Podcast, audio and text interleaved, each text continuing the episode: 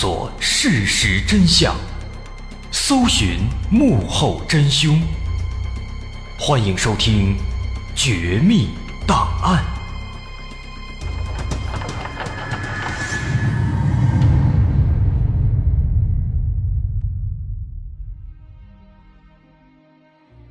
还原事实，探索真相。欢迎来到我们今天的《绝密档案》，我是大碗。前两年啊，在朝鲜半岛上可以说非常热闹啊。当然，这个热闹对他们来讲也不是什么好事儿。先是这个联合国制裁朝鲜，这咱都知道。然后呢，韩国那边又搞什么萨德计划，弄得跟咱们中国关系是日渐紧张。再往后呢，还有最吸睛的一件事，那就是韩国总统朴槿惠因为闺蜜干政被弹劾，要求下台。这朴槿惠一下台啊。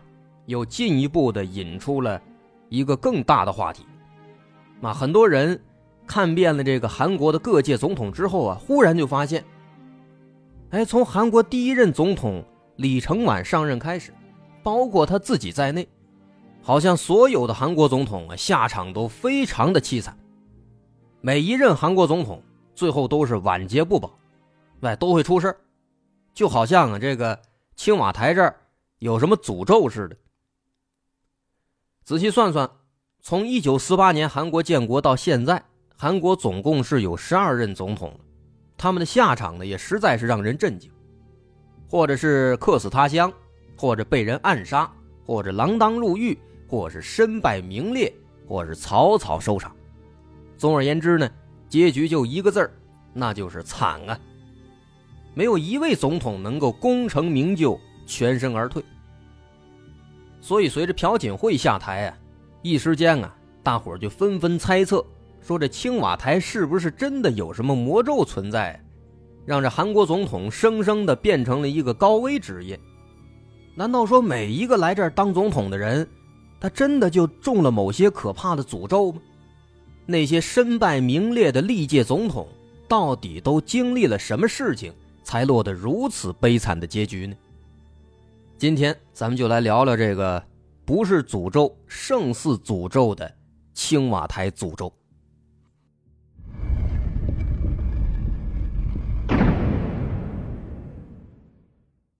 咱说了半天青瓦台，可能不了解时政历史的朋友不清楚这青瓦台到底是个什么地方。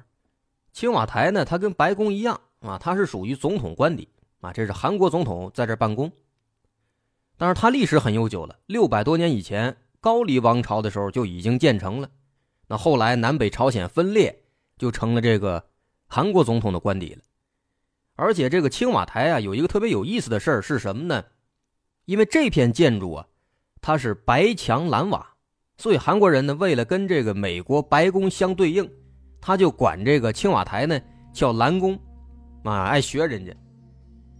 而且呢，咱们在地图上搜这青瓦台的位置，是搜不着的，啊，搞得好像其中有什么玄机一样。有不少人呐，这个阴谋论者也在这分析，其实啊，它没那么玄乎，在这背后呢，其实它是有这么一段故事的，而这段故事跟韩国的第三任总统朴正熙是直接挂钩的。说一九六八年的时候，曾经发生过一次这个朝鲜军队。袭击青瓦台事件，那当时有三十一个朝鲜敢死队员，化妆成了这个韩国的野战部队，偷偷的跨过军界线，就来到了韩国。当时他们偷偷的潜入到这个首都之后啊，来到了距离青瓦台只有这么几百米的地方。但在这儿呢，突然出现了一个意外，说当时这三十一个人正好就迎面。遇上了一个刚下班路过的一个韩国警察署的署长。这个署长当时看见这帮人啊，一开始没感觉有哪不对劲，但是走近了擦肩而过之后呢，他突然就感觉好像有什么地方很别扭。可是哪儿别扭呢？他就回头又看了一眼，哎，结果就发现啊，这帮人这个穿的这个野战军服那个肩章上啊。那个带的肩章，是属于一支驻守在前线的部队的。按理这前线部队没理由在这儿啊。于是呢，这个警察署长就把这帮人拦下来，想问一下。结果这一问，朝鲜人怕败露，马上就开火。他这一开火，这在青瓦台附近啊，肯定是防卫森严，好多这韩国军队就看见了，往这赶。这三十一个朝鲜敢死队一看，知道这任务肯定失败了，于是纷纷引爆手雷，和敌人同归于尽。根据后来报道，当时三十一名朝鲜敢死队员，除了一位在引爆手雷之前就被韩国军队生擒之外，其他能够确认的尸体只有二十七具。那么也就是说呢，这三十一个敢死队员当中，还有三人。是下落不明的，但不久之后，韩国当局通过这个朝鲜的广播就得知，有一名敢死队员竟然安全的逃回了朝鲜，而且呢成了朝鲜的大英雄。那这个人就是现任朝鲜人民武装力量部的副部长，大将军衔，叫朴在京。说当时这起震惊世界的这个暗杀事件发生以后啊。给当时的韩国总统朴正熙是坐不住了，这家伙这朝鲜敢死队都跑到自己眼皮子底下来搞暗杀了，这还了得？于是呢，他赶紧就给驻守在青瓦台的军队开了一个紧急会议，告知他们之后一定要做好这防御措施。哎，打那以后呢，青瓦台的位置在地图上也就看不见了。但是啊，谁也没想到的是。这朴正熙虽然躲过了朝鲜的暗杀子弹，却没躲过自己人的子弹，这是怎么回事啊？说朴正熙啊，他是朝鲜战争期间韩国军队的一名师长，啊，后来担任总统，他呢也是目前为止在任时间最长的韩国总统了，一九六一年到七九年，十八年时间都是他。那这个朴正熙呢，还有一个另外更被大家所知的身份，那就是他是上一任韩国总统朴槿惠的父亲。说这个朴正熙在职期间啊，韩国确实很厉害，实现了这工业化和经济双起飞，本来是好事但是啊，他这个独裁式的统治有点让人受不了啊，外界很多都批评他，很多人反对。再加上这韩国国内呀派系纷争，所以很多人都把这个朴正熙视为眼中钉、肉中刺，就想除掉他。那早在一九七四年，当时就有人试图暗杀他，但是呢，那次暗杀朴正熙命大，他妻子遇害了，他没事。后来五年之后，一九七九年十月二十六号这一天，说这一天呢，朴正熙。出席了一个情报部举办的晚宴，这个宴会呢，在一家酒店里边举行的。当时在场的还有时任韩国中央情报局局长的金在圭，而这个金在圭呢，当时就是在众目睽睽之下，突然掏出手枪，对着朴正熙的脑袋，砰的一枪，朴正熙当场死亡。这金在圭事后说，说朴正熙到现在他已经成为韩国民主的障碍了，刺杀他是一种爱国行动。所以说呢，这朴正熙是千算万算，再怎么抹地图，怎么做防卫，也没有算到最终是自己人把自己给打死了。而且他没想到的是啊，不光他自己倒霉，在几十年之后。她的女儿当选总统以后，也因为闺蜜干政遭到了弹劾。这一家子虽然说都当了总统，但下场那真的是太惨了。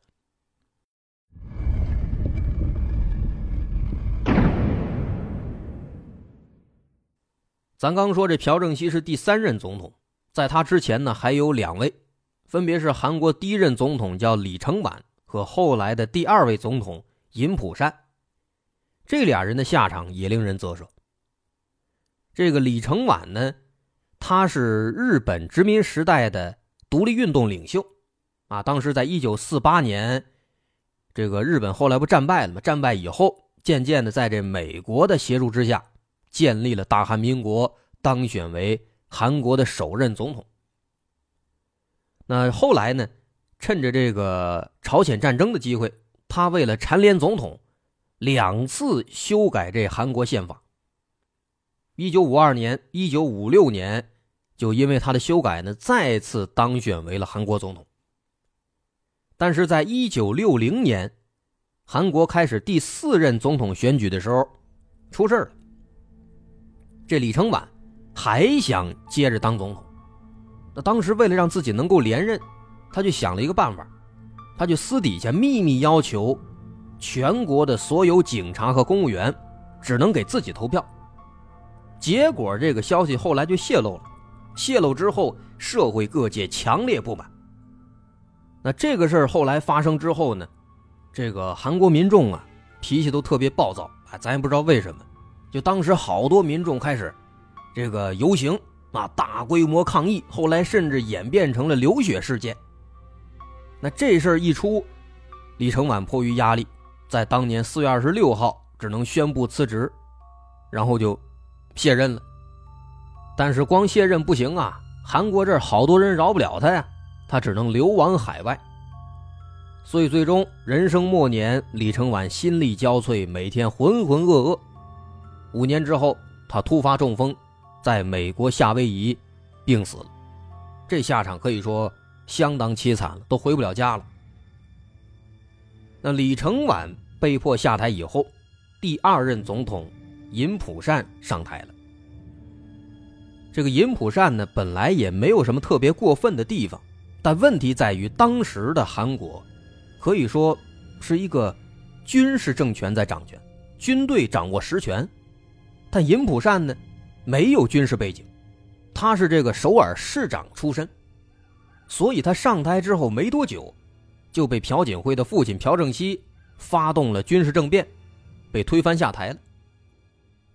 但即便如此，这个尹普善还算是这些总统里面比较好的，啊，虽然被这个政变推下台了，但顶多也就是折了点面子、栽面了，起码比那个后来朴正熙的下场要好多了。然后这朴正熙刚也说了，发动政变夺得实权，如愿当了总统，但他的结局啊更惨，被自己人开枪打死。那在这个朴正熙被杀之后，另一位总统上任。他就是七九年十二月六号大选胜出的，叫崔圭夏。但这个人也非常惨，九个月之后，他就被下一位总统全斗焕给赶下台了。为什么呢？这全斗焕呢，他是朴正熙的嫡系势力啊，他就模仿这个朴正熙，也搞了一个非常著名的军事政变，叫光州事件。于是啊，政变之后。就把这崔圭夏给赶下台了，崔圭夏被迫辞职，然后就是这全斗焕的天下。所以说啊，仅仅是这前几任总统，咱们就发现了都很惨，而且不光是他们啊，除了这个被枪杀的朴正熙，除了被迫辞职的尹普善、崔圭夏，还有逃亡国外凄惨病死的李承晚之外，其他的几位韩国总统。也都没落得好下场。像咱刚说的这个全斗焕，还有一个叫卢泰愚的这两位总统，最后呢都是因为贪污罪，锒铛入狱。另外还有金大中、金永三这两位总统，虽然自己呢是干干净净不收黑钱，但末了让自己孩子给坑了。这俩人的孩子都因为贪污受贿，或者呢是逃税漏税，最终被抓进监狱。让他们这俩爹是名誉扫地，这不是坑爹吗？那除了这些以外，还有一位总统，既没有被人打死，也没有被儿子坑死，但他的下场呢，可以说更惨。啊，这位是自杀的，而且是跳崖自杀。这位总统也很有名了，叫卢武铉，他是韩国第十六届总统。他呢，刚上任没一年。就遭到弹劾。零四年三月十二号，韩国国会以一百九十三比二票通过了弹劾卢武铉的议案。但好在这个议案后来被推翻了啊，卢武铉得以继续执政。之后执政四年，零八年二月，他的任期正式结束，啊，看起来这好像是，哎，有惊无险，平安度过，没事了。但是没想到啊，转过年来，零九年卸任之后不久，他就卷进了一起受贿丑闻。最后呢，他实在是受不了了，啊，同年五月二十三号，他就来到悬崖边，选择了跳崖自杀身亡。他也是韩国第一任自杀的总统。那其实由此就可以看出来啊，可能在很多事情当中，这个韩国总统自己似乎也是身不由己的，他很难最后受不了自杀吧。所以说呢，咱们说了这么多的韩国总统的遭遇，肯定有人就问了：说难道这韩国历届总统当中就没有一个能保全自己安全卸任吗？其实不然，还真有这么一位啊，他算是一个例外，他就是第十七届总统李明博，哎，卢武铉后边这人。但这个人呢，他也仅仅是在任期之内没出事任期之外后来出事了。二零一七年下半年，随着韩国相关部门对朴槿惠事件的深入调查，李明博遭殃了。因为这个李明博跟朴槿惠啊本来就是一个阵营的，这调查一深入呢，发现问题了。二零一八年初，李明博正式接受韩国警方调查，并且承认，任职期间从国家情报院受供一点零七亿韩元，得也出事了。那如此看来啊，这个李明博仍然没有逃脱那些其他的总统。都同样遭遇的那个诅咒，所以说从这些总统的情况来看呢，我们非常好奇，说难道青瓦台真的有什么诅咒吗？为什么这些韩国总统没有一位能够幸免？我们要说的是，这其实是一个既庞大又复杂的问题，啊，它不仅仅是一个看起来。很玄幻的所谓的风水问题那么简单，在这背后呢，历届韩国总统所面对的，除了国内外的特殊形势之外，其实还有一个极其庞大、极其玄幻的隐藏政权。这个庞大机构的存在，不能说影响了所有总统，至少相当一部分总统都会在他的影响之下难逃厄运。具体是怎么回事这就涉及到一个更加魔幻、更加复杂的问题了。到下节咱们再详细揭晓。好，这上半节咱们就先说到这儿。我是大碗，如果您喜欢，欢迎关注我的微信公众号，在微信搜索“大碗说故事”，点击关注即可。好，稍后下节咱们再继续来说。